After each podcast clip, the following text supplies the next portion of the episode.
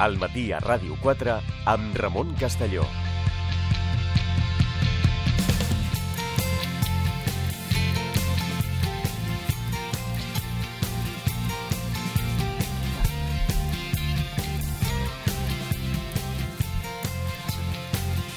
Continuem al matí a Ràdio 4. Ens acompanya ja la Cristina Junyent, doctora en Biologia per la de Barcelona, especialitzada en Biologia Humana i fa molts anys que es dedica a la divulgació científica i dirigeix la Fundació Ciència en Societat, en aquest espai que dediquem a la ciència en setmanes alternes als dimarts. Cristina, què tal? Molt bon dia. Hola, molt bon dia. Doncs amb la Cristina Junyent eh, avui aparcarem eh, l'anunci de la història de la divulgació, que ja ens havia ocupat les darreres sessions, tant, tant la que vam fer doncs, amb mi com en aquest cas amb la, amb la Rosa de Diego quan estàvem aquells dies al Parlament, perquè l'anunci dels Premi Nobel és un dels moments que ens recordem que hi ha científics i que aconsegueixen coses i que se'ls hi reconeix. Té una importància forta. Sí, sí, entre els científics, però entre qualsevol especialitat, el Premi Nobel és el premi més prestigiós o dels més prestigiosos del món.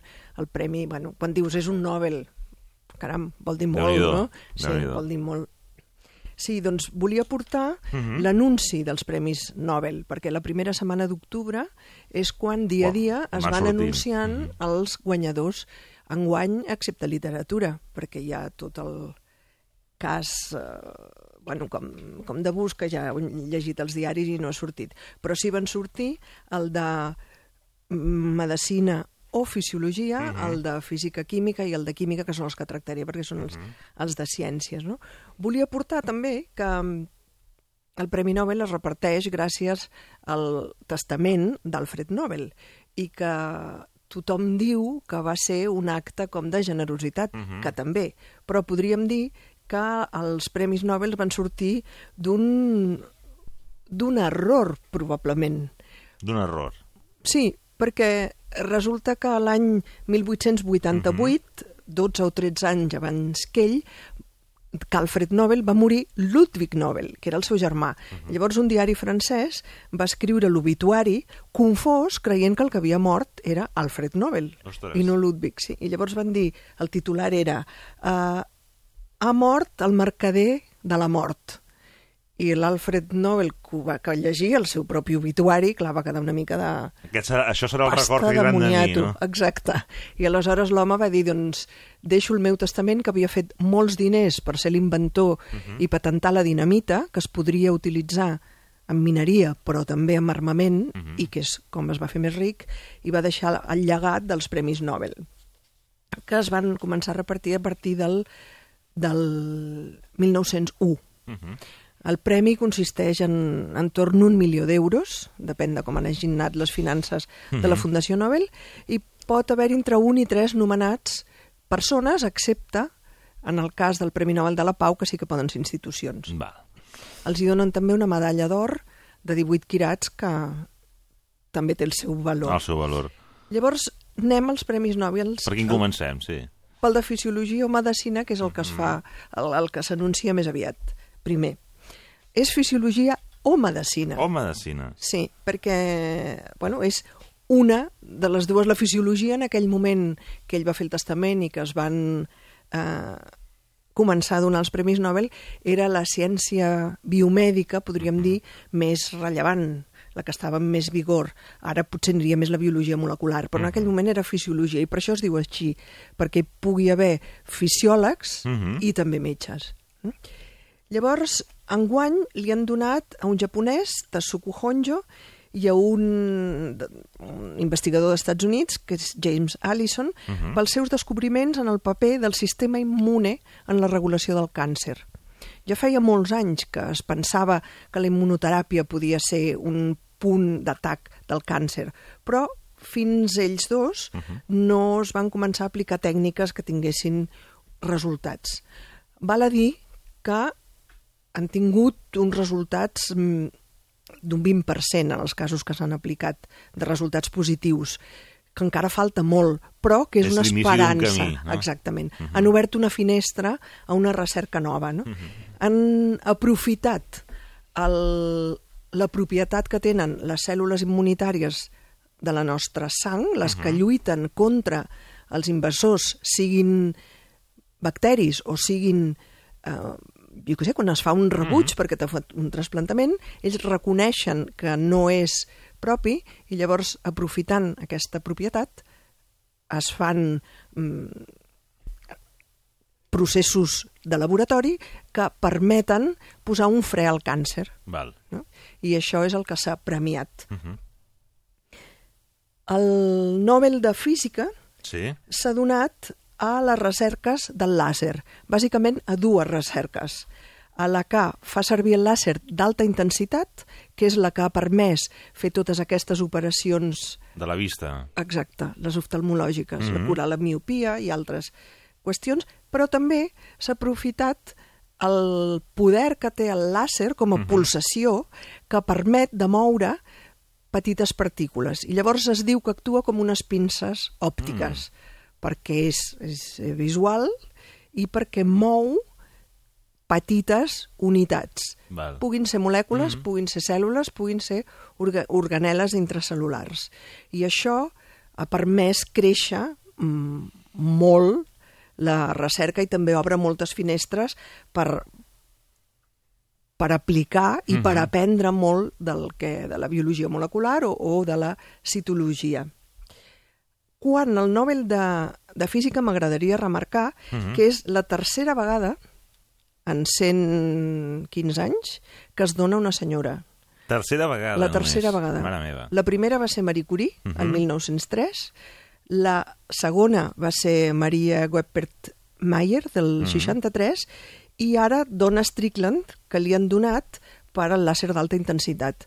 I també, com a anècdota, una mica Sí. per reflectir la societat en què estem, és que eh, es va proposar que Donna Strickland entrés a la Viquipèdia i el gener va ser rebutjada perquè no es va considerar prou rellevant i ara l'han premiada amb el Nobel.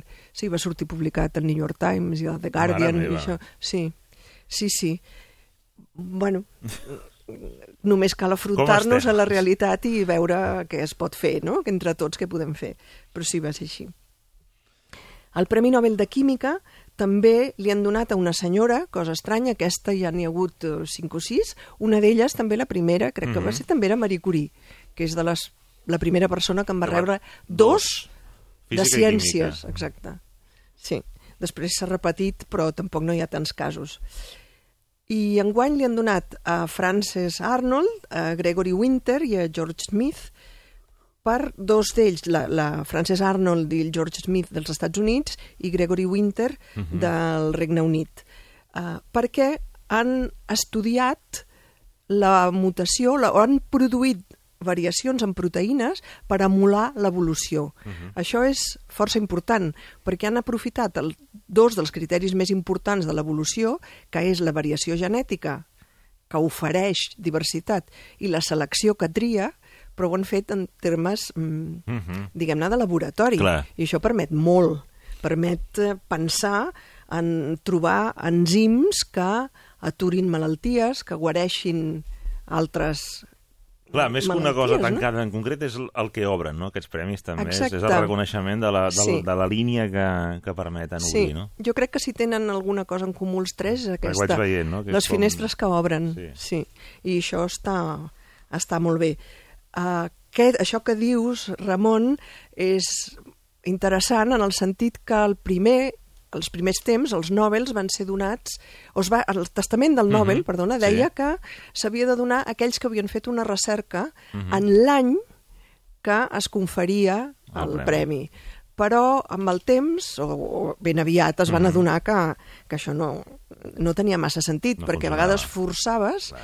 I, i no tenia sentit. O sigui, les recerques o les troballes que són mereixedores d'un reconeixement internacional Mhm. i per la comunitat científica no es distribueixen uniformement al llarg del temps. Mhm. Per una banda, però per altra banda, si esperes una mica més, pots veure, que és el que ha passat aquest any, Mhm. que al pas del temps, diguem-ne que tes fa testimoni Mhm. que aquella troballa és realment molt important Clar. per la millora de la qualitat de la vida de les persones, que era l'objectiu Mhm. del Nobel. no? I això és un dels canvis que hi va haver en la, en la fundació després d'ell. No? Mhm. Llavors, això que dèiem de, de premiats Bé, mirem, mirem les concessions primer. Sí. Vale? Com, com es concedeix? Qui decideix que ha de ser Nobel? No? Doncs el setembre previ a l'anunci, és a dir, setmanes abans de l'anunci, es reparteixen uns 3.000 formularis de, no, de nomenament no? per llocs estratègics del món que ja tenen un prestigi reconegut en la recerca del camp que correspongui. I estan rebent-se propostes fins al 31 de gener. Uh -huh. El 31 de gener es tanca i aleshores cada premi se'n va a un lloc concret. Per exemple, Medicina o Fisiologia se'n va a l'Institut Karolinska. Els de Física i Química se'n van a la Real Acadèmia de Ciències de Suècia. I aleshores tenen especialistes del camp en concret de les propostes, bé, a ells només els hi arriba un 10%. Uh -huh. Vull dir, hi ha hagut una selecció Una- una prèvia. criba prèvia. Sí. Llavors, d'aquest 10%, 10% que és déu nhi s'ha de fer l'estudi veure qui serà finalment el triat. Perquè la decisió és inapel·lable. Ah, un Ningú un cop. pot impugnar un Premi Nobel. I, a més a més, hi ha una sèrie de condicions. Un és que ha de ser persones vives. Només, al principi, es podia acceptar un Premi Nobel d'una persona que, quan, que era viva quan es presentava, però podia morir en l'any que se li donava. I com ha esdevingut un, un premi al reconeixement en part a una carrera, doncs també, eh, clar, havia passat algunes vegades. Ara es van canviar els estatuts de la Fundació Nobel i ara es pot donar un Premi Nobel, la concessió, a una persona viva. Uh -huh. El que sí que ha passat, i va passar l'any 96 amb el Nobel d'Economia, a William Vickrey, uh. -huh. que va morir entre l'anunci i el I lliurament i el de premis. premi. El lliurament, llavors, aquí sí que respecta, sí, clar, perquè ja està ja denunciat. ha estat anunciat, ja ha estat decidit i ja està, endavant, Mhm. es tira endavant. El, la cerimònia de Sí. concessió és el 10 de desembre, Mhm. que és l'aniversari de la defunció d'Alfred Nobel i té lloc amb una cerimònia bueno, que intervé el rei de Suècia i que és allò tan bonic que veiem Molt- per... molt- Sí, amb un pompa. protocol Mm. exacte, molt, molt elaborat. No? Llavors, el que dèiem, premiats múltiples, hi ha hagut doncs, Marie Curie, que va ser la primera, uh -huh. que li van donar el de física el 1903, com dèiem abans, per el, la radiactivitat, i el 1911 per l'aïllament del radi i del poloni. També li van donar Linus Pauling, però Linus Pauling a l'any 54 li van donar el Premi Nobel de Química perquè va estudiar els enllaços químics i va ser molt interessant, però el segon Premi Nobel va ser de la pau, perquè ell es va posicionar molt a favor contra les proves nuclears terrestres. No? O sigui, més, més un de coneixement tècnic i un altre més d'activisme, diguéssim. Exacte, Mhm. sí. Després sí que s'han donat, s'ha permès, cosa que no estava permès abans, de repetir el Premi Nobel, Mhm. Van tornar a canviar els estatuts a mesura que es troben en situacions que cal reflexionar, doncs reflexionen i no tenen Cap problema. cap problema a canviar no, els estatuts. Doncs se li va donar el Nobel de Física dues vegades a John Bardeen pel transistor i per la superconductivitat i a Frederick Sanger, que pels biòlegs és mm, molt, molt important, perquè en química, perquè va esbrinar l'estructura de la insulina, que això Mhm. ha permès, els diabètics ho tenen molt, molt present, perquè ara la insulina es fa de manera transgènica, podem dir-ho així, Mhm. en bacteris gràcies que es té la seqüència de la genètica d'aquesta proteïna. I ell mateix també va esbrinar una forma de, de trobar com... Saps que els àcids nucleics Mhm. fan, es tradueixen en proteïnes, Mhm. però hi ha un codi. I aquest codi que et tradueix del DNA a les proteïnes, Mhm. doncs el Sanger va ser dels primers en establir una forma fàcil de trobar Aquest clar, a codi. què correspon cada tres lletres, que és com una paraula del codi genètic, a una proteïna que és la que serà l'executora. Uh -huh. Aquesta equivalença. Sí. És del 58 al 80, eh? Sí, imagina't. Sí, sí, sí. I per aquest sentit, també, perquè es dona ara ja a recerques que han estat contrastades en el temps, que han suportat el pas del temps. Que han, que han pogut envellir, no? El judici del temps l'han superat. Exacte, sí. Mhm. Llavors, com Premi Nobel de la Pau, dues organitzacions han rebut el premi diverses vegades, no? La Creu Roja tres vegades i ACNUR dues. Um, D'alguna manera, el, el que faciliten és que també, o sigui, reconeixement i difusió de l'àmbit científic, no? Perquè sí que és veritat que tenen potser mediàticament el de la pau o el de literatura fins i tot eh, tenen molta cobertura, però aquests eh, sonen molt a noms estranys, però, però mm, és interessant aprofundir una mica més i el que, el que comporten, no? Clar, perquè realment han aportat millores al, al nostre benestar. No? Hi ha, eh, especialment aquest any, que són mm, uns premis Nobel eh, pràctic- pràcticament tots tres, que intervenen en la nostra biologia molecular i genòmica, hi ha hagut crítiques que diuen que si, eh, lo de sempre, no? que si estem jugant a fer de Déu, que si estem...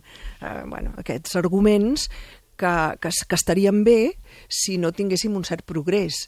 Si anéssim al que es considera natural, que això és un tema que un dia podrem tractar abastament, perquè natural també ho és la cicuta, estaríem el, visquent com, com el paleolític, com el segle XV. L'esperança de vida que ha pujat tant és gràcies a millores d'aquesta. I jo recordo un, un professor meu, fa bastants anys, bastants, que estaven reunits a, a, Estats, a, a Nova York Mhm. per una reunió sobre, sobre bueno, la modificació genètica i tenien dues manifestacions, unes dels que estaven en contra de la manifestació genètica i una altra de malalts de malaltia genètica que uns deien no als transgènics i els altres deien volem ser transgènics perquè si són transgènics es poden guarir de la malaltia i això és el que poden permetre doncs la veritat és que pràcticament els tres Nobels d'enguany podrien anar cap a aquest sentit, a millorar-ho així. Clar, si repasséssim la llista de novel·les de tota la història, veuríem com avanços en el benestar eh, estan connectats amb els premiats, no? Home, aquest mateix que hem dit de la insulina, o, o el mateix sang, era el, el trobar la manera de seqüenciar el, quin és el codi de, de la seqüència de DNA fins a la proteïna, tot això ha permès l'avenç de la genètica. També han intervingut, òbviament, les millores al laboratori amb el descobriment de la PCR, que va ser una tècnica de laboratori que fotocopia el DNA per poder-lo trobar millor al laboratori. Aquest va ser un, un, una molt bona millora que juntament amb les eines informàtiques, amb grans aparells que poden estudiar i determinar la seqüenciació, han permès aquest boom de la genòmica i, i poder pensar en aquestes qüestions.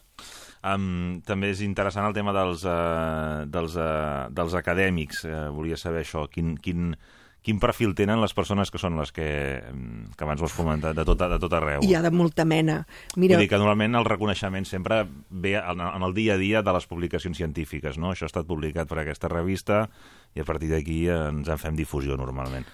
sí, Aquí és diferent, aquí va a través dels propis eh, especialistes de tot el món que, que tenen coneixement d'aquests estudis i de que reconeixen a un company els seus avanços. Sí, però tornen a buscar les revistes, perquè les revistes el que tenen és que estan revisades a cegues, de- clar, clar, les revistes científiques estan revisades per persones que no saben qui és que ha fet la recerca, diguem-ne que ho poden sospitar, perquè es coneixen, no?, el saben món. qui està treballant i en què, no? Exacte, però en el fons no saben obertament qui és que ho fa, i llavors a cegues són els que determinen aquesta recerca està bé. I llavors, valorant les publicacions, decideixen qui és. I com a qualitat del Nobel hi pot haver de diversa mena. Uh -huh. mm, per exemple, una, una anècdota que a mi em sembla Sí. sí. graciosa, el, què val un Premi Nobel? No? Doncs a banda de, dels diners que donen, que és, uh -huh. que és un milió a repartir, mm? un milió d'euros, a repartir, també donen la medalla, i la medalla sí que és personal. I aleshores, per exemple, què ha passat amb algunes de les medalles Ah, d'aquests Nobel, sabem, no? sí. Algunes sí, altres no. Per exemple, n'hi ha hagut alguna que, que el Lederman, una persona que va fer també troballes molt interessants en genètica, eh, es va posar malalt malalt amb una demència que necessitava unes cures molt cares als Estats Units. Això sabem que és diferent d'altres llocs i en qualsevol cas és, és molt car. Uh -huh. Doncs van vendre, la família va vendre la medalla per poder-li dedicar a ell la cura. Però hi ha un cas curiós, que és el del Francis Crick, que li van donar el Nobel, en aquest cas molt jove, perquè va trobar l'estructura del DNA que és un cas bastant polèmic perquè van robar una fotografia, la Rosalind Franklin, que també ho podem portar un altre dia, uh -huh. que aquest senyor que va arribar a la, al més alt i a ser director d'un centre molt important de, de, de genètica, aquest senyor va fer unes declaracions dient que bueno, que era pessimista sobre el futur del continent africà mm -hmm. i mhm. llavors es posava amb unes, Ui. amb unes declaracions molt desafortunades. Un jardí malament. Sí, però més malament. se li va anar molt, molt l'olla. Mm -hmm. I llavors aquest senyor, al cap de molt poc, va començar a deixar de rebre invitacions pagades a conferències i a ser expulsat mm -hmm. de consells d'administració de, d'empreses de biotecnologia. Mm -hmm. I va haver de vendre la, la medalla i li van donar, no va arribar a mig milió de dòlars, bueno. però que si podem posar un valor, doncs Sabem aquest podria val. ser. Sí.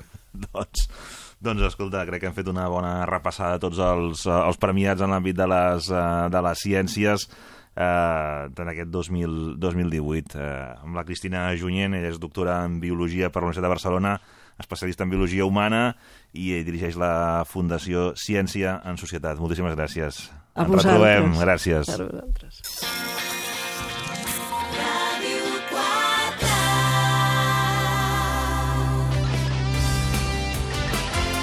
Torna al Metròpoli a Ràdio 4 amb moltes més seccions, molt renovat i amb molts col·laboradors, de 12 a 4 de la tarda. Salutacions de Xavi Collado. Metrópoli aquí a Ràdio 4. T'ho perdràs?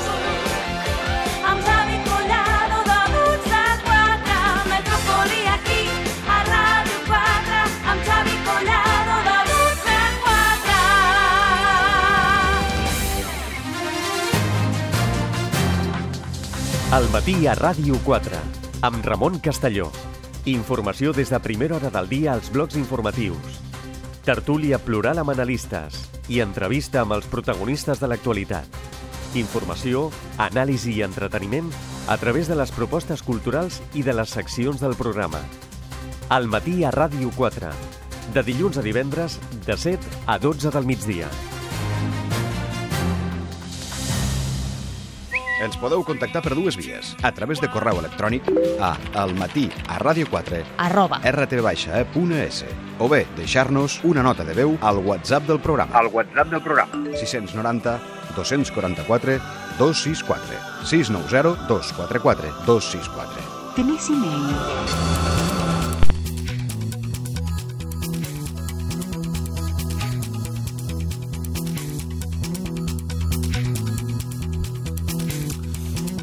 Continuem al matí a Ràdio 4 i avui recordarem, en data com avui, 16 d'octubre, anirem les dues musicals. Eh, la primera, 16 d'octubre de l'any 2000, quan la cantant Madonna marcava un precedent davant la propietat intel·lectual a internet. Ferran Grau, bon dia. Bon dia, bona hora. Madonna va presentar davant de l'OMPI, que és l'OMPI, doncs l'Organització Mundial de la Propietat Intel·lectual, una queixa per l'ús abusiu del seu nom en una web anomenada madonna.com com en el fons era una site pornogràfica. Però l'autor del web, un tal Dan Parisi, que s'havia apoderat del domini l'any 98, un any abans, alegava en el seu favor el caràcter públic del nom Madonna, és a dir, verge en italià, que no podia ser propietat exclusivament de la cantant.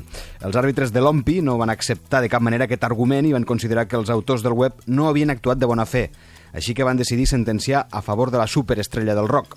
Madonna es convertia així en la segona personalitat, després de l'actriu francesa Isabella Gianni, a guanyar un cas de l'OMPI contra ciberocupes. Ah.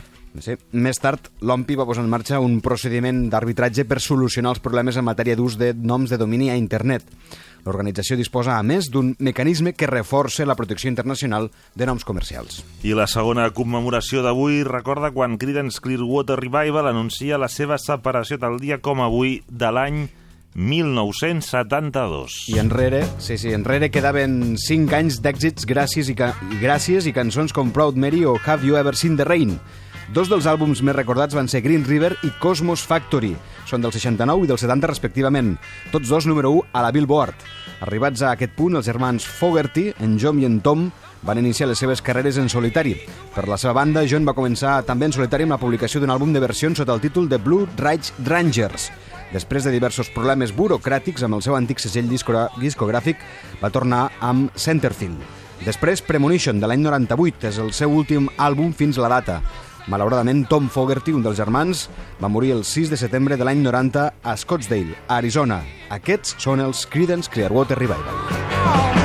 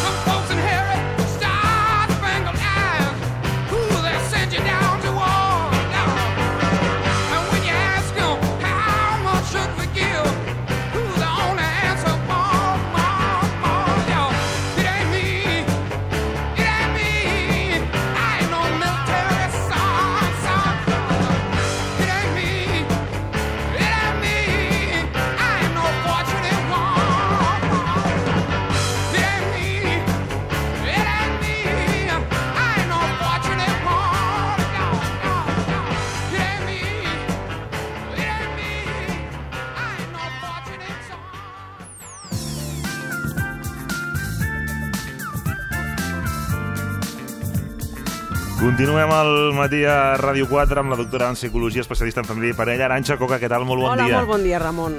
Quins... Sempre porta temes bons, però avui és un tema d'aquells que ja, ja havíem fet previ aquí, ja estàvem... Sí. Ja m'estava explicant l'Aranxa. Ja començàvem. Home, és que, clar, és dona, dona de tema- sí. Dona molt de sí, sí. Només direm tres coses. Pares, sogres, avis. To tres en un. És un tres en un. Perquè, clar, aviam, des del punt de vista d'avis, que així ja tothom eh, Sí, eh, ja, ja se situa la figura, no? Sí, sí, són avis dels teus fills, d'acord, però aquells avis resulta que són encara els teus, i sempre ho seran els teus pares. I de cara a la teva parella són els sogres. Llavors és un 3 en 1, perquè aquella figura són teu pares teus, sogres de la parella i avis dels nets. Per tant, són tres rols en, una, en un únic subjecte que no sempre és molt una- en una fàcil de combinar. unitat. En una unitat que ells... Que pot ser una unitat de dos, no? de dos, Normalment, si, sí, si tots els hi una són. unitat de dos, exactament, si estan tots, però que bé, igualment, imagina't, si són dos, són sis, no? Perquè, clar, cada un fa tres rols. Per tant, tenim sis uh, rols en, do, en Clar, dues persones, si estan els dos avis. No és Ara- fàcil de combinar, ni per ells, Mm, clar. ni per als pares, eh, perquè, clar, t'has de recordar, Com són no? com a avis, com han estat o són com a, com a, pares, com a pares com, i com, són com a sogres, com a sogres, que potser ah, hi ha matisos Hi, en hi ha matisos, exacte. Llavors, clar, tu imagina't, no? Dius, jo estic fart dels meus pares i jo vull passar, perquè són uns passats, perquè tens una relació X amb, amb els teus pares, no? Però, clar, tens, tu tens criatures. Ja, les criatures, eh, quin càstig, no? entre cometes, han de rebre de quedar-se sense avis perquè eh, no hi hagi una bona relació amb aquells. No? Jo sempre dic, eh, els, els avis són patrimoni psicològic dels nens. És a dir, poso un exemple. Si tens parella, els teus sogres no són res teu. És a dir, si la parella es divorcies o es separés, tu et quedes amb els teus pares i aquells sogres deixen de ser ja sogres, ja no són ningú, entre Són cometes, no? exsogres. Eh, Són exsogres. No estan vinculats a la teva però història segueixen sent els avis del teu però continuen fills. sent els avis dels fills. I a, a, aquells, aquells nens, quan hagin de dibuixar allò que tard o d'hora els hi toca Sí. dibuixar a l'escola, que és l'arbre, una més, o- més o més l'arbre familiar més o més extens, allà hi seran, i han de ser, no els pots aniquilar, perquè, com deia, forma part de la seva pròpia memòria històrica i del patrimoni, per tant, psicològic. Recordem que tenen un llinatge eh, que està subratllat o està marcat pel cognom. El cognom marca el llinatge d'aquell individu. Llavors té els dos, a no ser que en el futur es vulgui treure un cognom, que això és un altre capítol que un dia en podem parlar, no? però això té una repercussió important en aquella persona perquè treu part de la seva identitat a aquell individu. Però fins que això no passi, els avis són patrimoni dels nens. Per tant, clar, no és una relació, una combinació de vegades massa, massa favora- favorable. Jo porto alguns estudis Sí, interessants. sí, sí, això que- està, avui és sucós. això. Sí, que clar, és que... Eh, què passa amb elles i les sogres? No? Això és un tòpic? És realment un tòpic?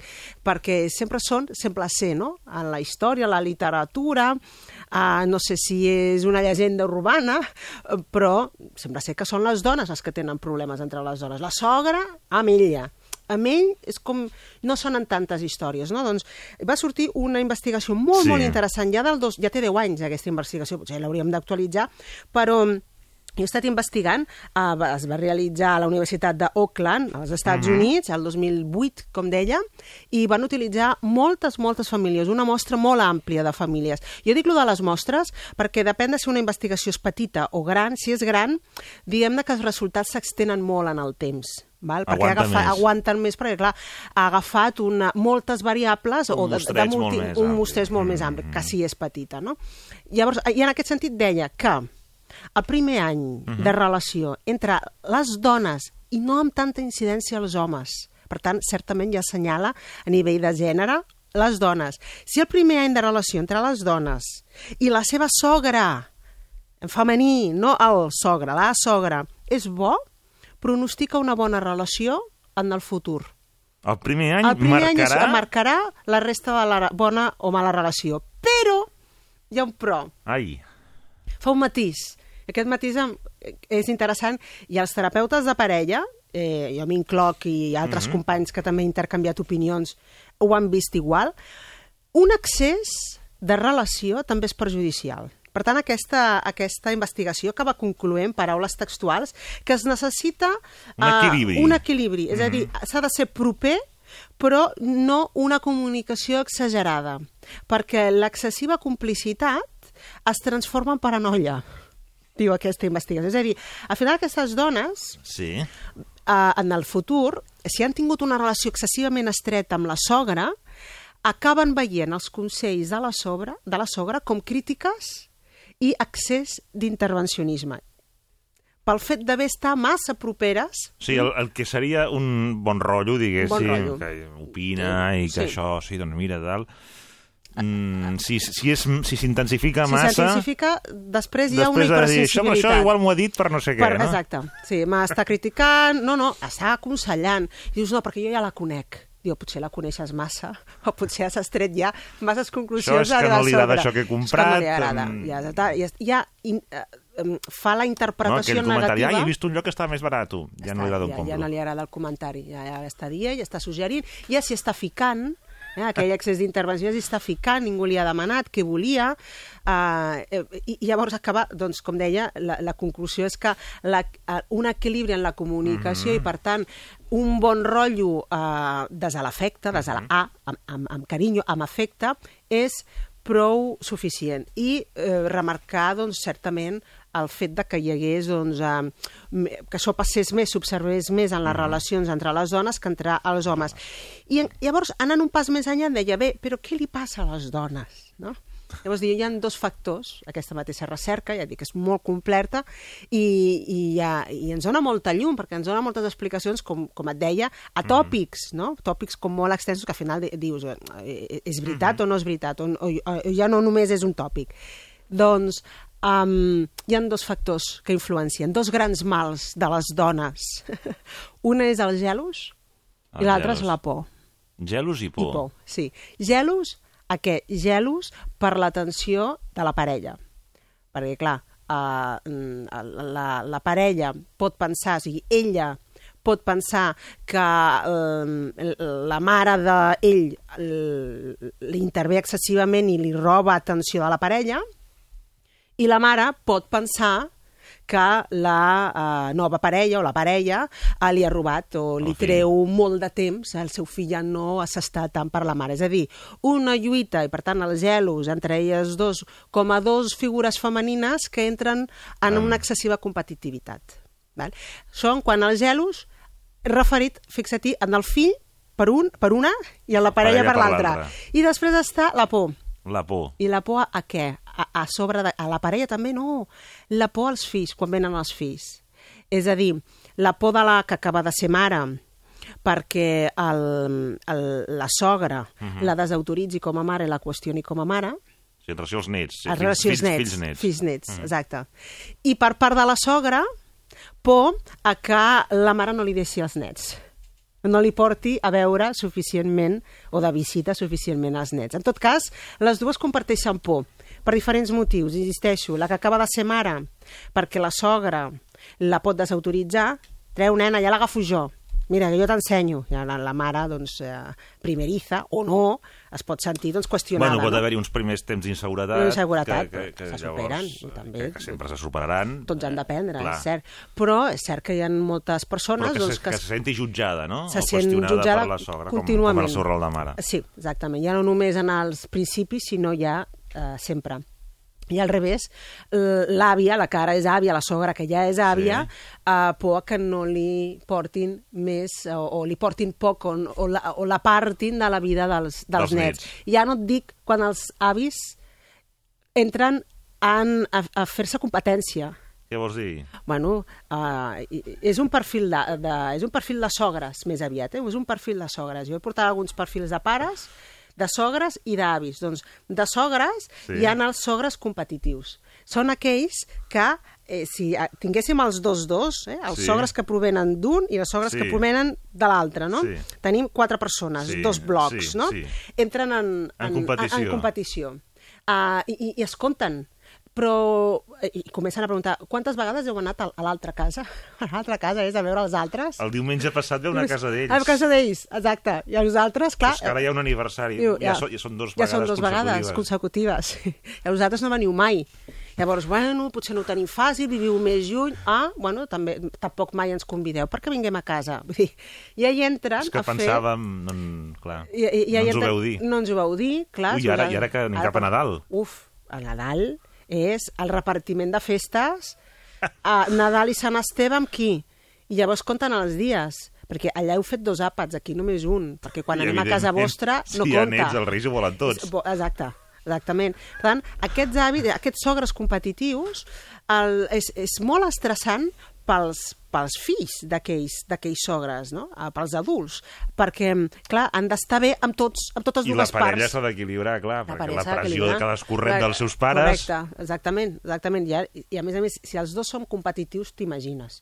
Generalment acostuma a haver, ens hi trobem casos en què només un bloc és més competitiu. Mhm.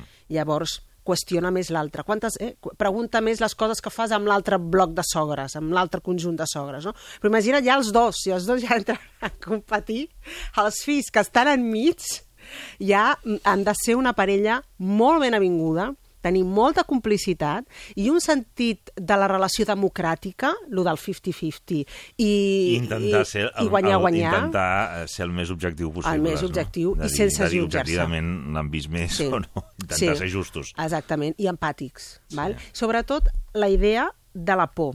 Aquesta és important. És a dir, al final... La por, no, eh? És curiós. No, no és que estiguis fent res dolent. Allò que diu, bueno, però realment quantes hores he passat amunt? Quantes... No, no, hi entrem, no hi entris en aquest joc de quantes hores, quants dies.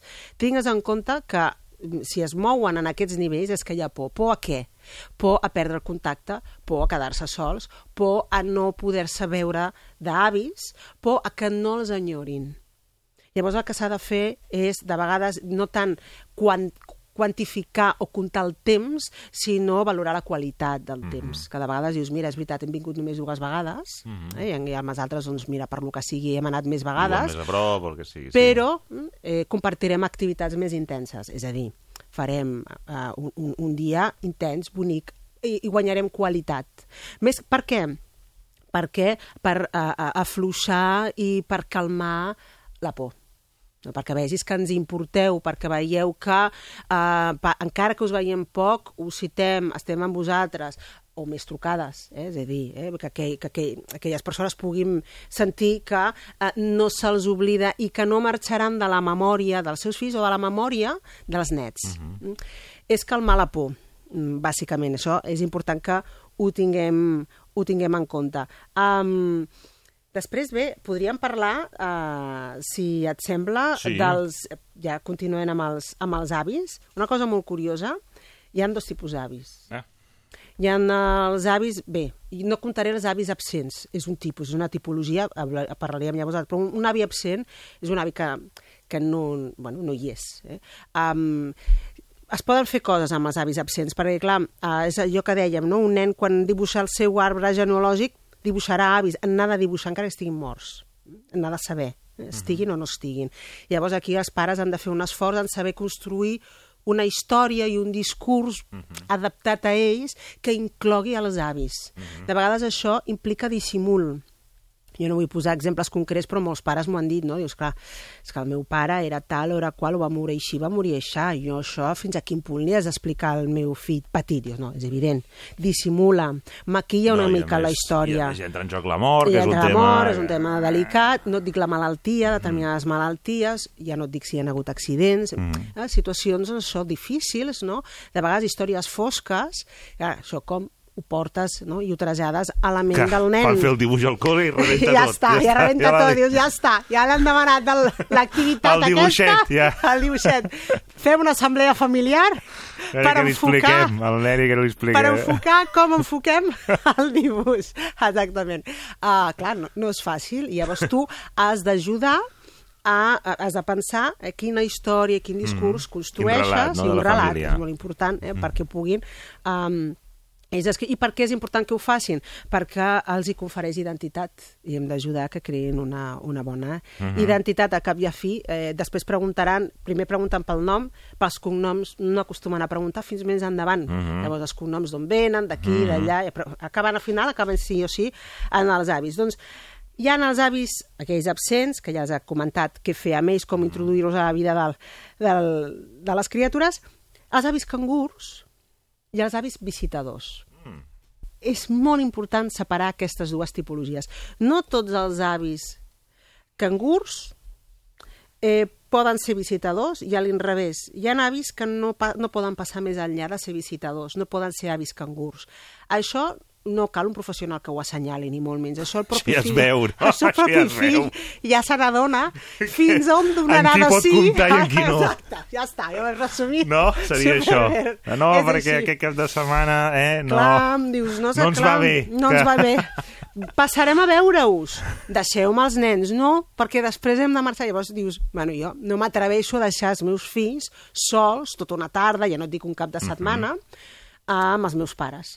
En canvi, hi ha pares que et diuen, no, no, pas- passen 10 dies en les vacances d'estiu i els deixem, ells se'ls duen al poble i ja els deixem ben tranquils. Dius, bueno, són avis, cangurs, en aquest sentit, són avis que tenen capacitat eh, realment molt educativa, molt educadora, hi ha d'altres que per les seves habilitats i també les seves pròpies circumstàncies físiques, evidentment, eh, si ja entrem en que són avis que ja no tenen autonomia mental o autonomia física, doncs són avis visitadors. Vol dir que o venen a casa a visitar i s'estan unes hores, un temps i juguen, i generalment acostuma a ser, de vegades acostuma a ser una visita tutelada, que es diu, és a dir, el pare o la mare es queda no es queden sols els avis amb els nets, de vegades sí, eh? o bé són els, avi, els nets que van a casa de, dels avis i es queden allà una estona. Són moltes parelles, ho lamenten molt, quan noten aquesta diferència. Dius, clar, eh, eh, quantes, quantes, a, a, a, el nostre fill amb qui es queda? Sempre està amb els teus pares.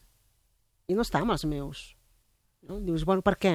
Això ho han de, aquesta parella ho ha de saber abordar. És un tema, és un tema que posa a prova la seva intel·ligència, la intel·ligència d'ells per tenir converses, les- aquelles que jo dic converses delicades, converses amb alta dosi d'intel·ligència i de prudència, no?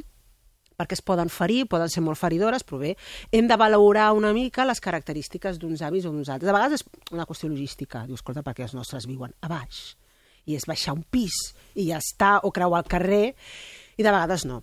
De vegades és bé. Mm, en sèrio m'estàs dient que coneixent com és el teu pare, coneixent com és la teva mare, podem deixar el nostre fill allà tranquil·lament, tot un dia... En sèrio?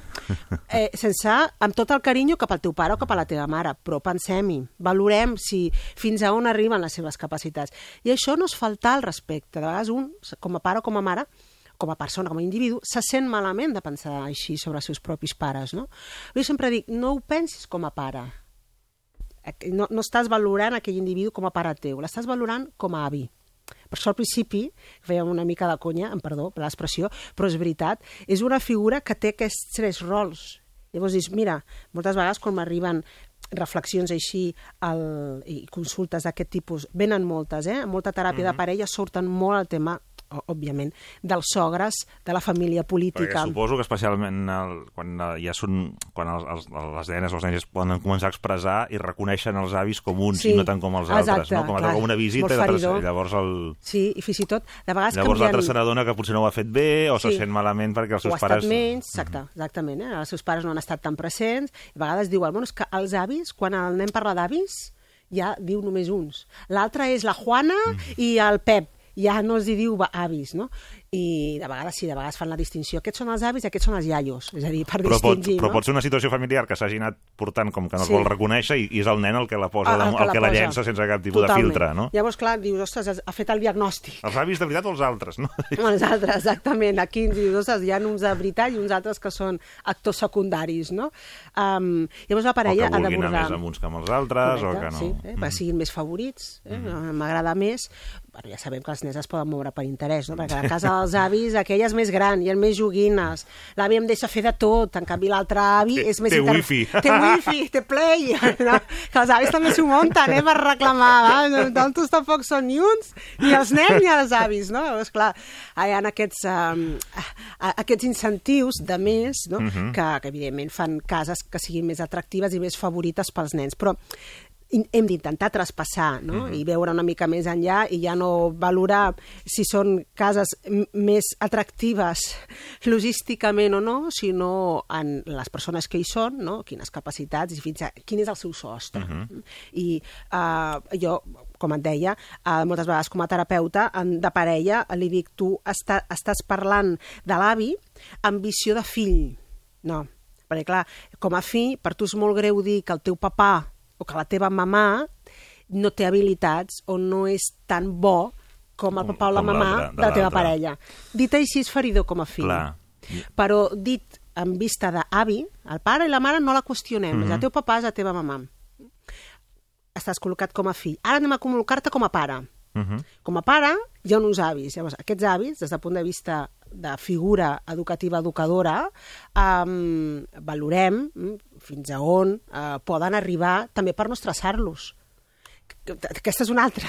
Per aquí arribem, jo, jo parlava dels avis cangurs i avis visitadors, tots dos són bons, s'ha de saber eh, realment quin, quants, eh, quins donen per un, un rol i quins donen per un altre, no? quins tenen un perfil o un altre, sense cap tipus de vergonya ni, ni de malestar. I després estan els avis esclaus. Ai. Aquí. Ara, ara, ara, no, anava- abans de res, eh, ju... clar, qui, o sigui, la persona de la parella encarregada què poden fer aquells avis? És millor que ho faci el, el fill que no, que no el gendre o la jove, no? Això, Entenc? sí, això es diu eh, És a dir, és depositar... millor que dir... El, Correcte. Sí, L'altre dir, els teus pares, això vols... Jo no... No. millor que no... Ha de ser una decisió, és a dir, el filtre no de jutjar col·locar... mai, no? Tu plantejar un dubte i Exactament, tal, o com ho fem això... Dius, Aquí... Treu tu les teves pròpies conclusions perquè sé que ets un pare responsable o sé que ets una mare responsable i tu sabràs quins filtres posar davant les persones que les hagis de posar, inclòs els teus pares, pel bé del teu fill. És a dir, això es diu dipositar eh, sentit de responsabilitat en l'altre. Uh -huh. eh, confiar en la teva responsabilitat. Jo sempre li dic, per exemple, a una, a una mamà, diu, escolta, no confies que la teva parella sabrà posar els límits que hagi de posar, fins i tot els seus pares, per protegir el nen? No hi confies? Doncs hauràs de confiar. Però si ja no hi confies que la teva parella sabrà fer això, i que posarà en una situació mm. perjudicial al vostre fill perquè no sàpiga posar límits a qui hagi de posar, comencem per aquí, pleguem. Pleguem, perquè llavors tu voldràs agafar el timó de tot i aquí desautoritzaràs la parella i la parella s'anirà a nord i s'enfonsarà. Això és important. I els avis esclaus. Avis esclaus. Aquest fenomen d'avis esclaus, quina diferència hi ha entre avis esclaus i, i cangurs? Doncs que generalment els avis cangurs... No, ah, co no cobra cap, no però... cobra cap, és així, clar. Per tant... Clar, des d'aquest punt de Eh, vista... clar, que esclau és que no cobra... No, no, Aquí no cobra, no cobra el cangur no, tampoc, l'esclau però... brinca més. L'esclau és, és el que no decideix Sí. fins i tot, no? No, no, no, és, és un manat, correcte, no té drets, com un esclau no té drets, no pot decidir si li va bé, si no li va bé, si sí, porteu-me'l, no porteu-me'l perquè me'n vull fer un viatge, doncs no et quedes sense vacances perquè aquí te'ls portem. Això, hi ha molts estudis, que a més a més es diuen així, amb una relació d'esclavatge per part dels avis, que han d'ocupar-se dels seus nets, sobretot a determinades comunitats um, uh, més, més surenyes. És curiós, hi ha més, més, més, uh, més investigacions allà. A Múrcia, Màlaga, s'han mm. vist aquests, aquests fenòmens. I en què, en què consisteix? No consisteix en la queixa de l'avi, mm. perquè si no tots es poden queixar i es poden estressar dels nets. Escolta, veniu a buscar-lo. Me l'estimo molt, però és, és el vostre fill, eh? Ell ha criat els meus. Això ho hem sentit moltes Sí. vegades. Si no és aquell que es fa càrrec sí o sí dels nets, encara que no tingui una bona relació amb els pares. Mhm. Aquesta és la... I clar, això és, això és clau tenir en compte. És, eh, un, un dels factors que garanteix una millor eh, dotació o atenció d'aquells avis Mhm. als seus nets és si aquests avis tenen una molt bona comunicació amb els pares perquè han d'estar ben coordinats i han de saber on accedir-se i on no perquè l'última paraula no la tindran ells, la tindran els, els pares de la criatura, ells no ho són, són els avis.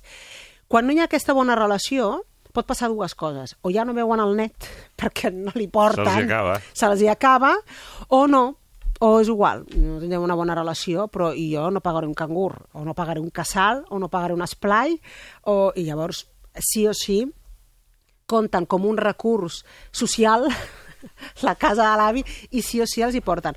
Això passa, segur que sí, i bastant. Hi ha un fenomen, eh, jo m'he quedat bastant... Mhm. sospitava que podria haver casos, però no tan, de forma tan extensa, mm, sobretot com comentava en la part de l'estat espanyol, cap avall, eh, de la meitat cap avall, es veu que, doncs bé, hi ha molt recurs, no? Di, parlaven aquestes investigacions d'un abús del recurs de, mm, dels avis com a acompanyants o educadors dels, dels nets, més enllà de la, la bona o mala que relació que tinguessin amb els, amb els pares, amb el perjudici que això doncs, al final podia costar tant pels nets com pels, com pels propis avis en, qua- en qüestió d'estrès i de sabanences i, i tensions que hi puguin viure els nens a, a casa.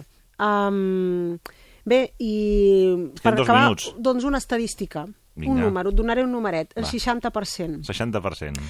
El 60% és, el, és la, el, el número estadístic que més o menys es compta que hi ha de parelles que han tingut eh, problem, problemes importants eh, fins a punt que ha erosionat eh, la relació de parella, és a dir, com un motiu d'erosió de la parella, els problemes amb la família política.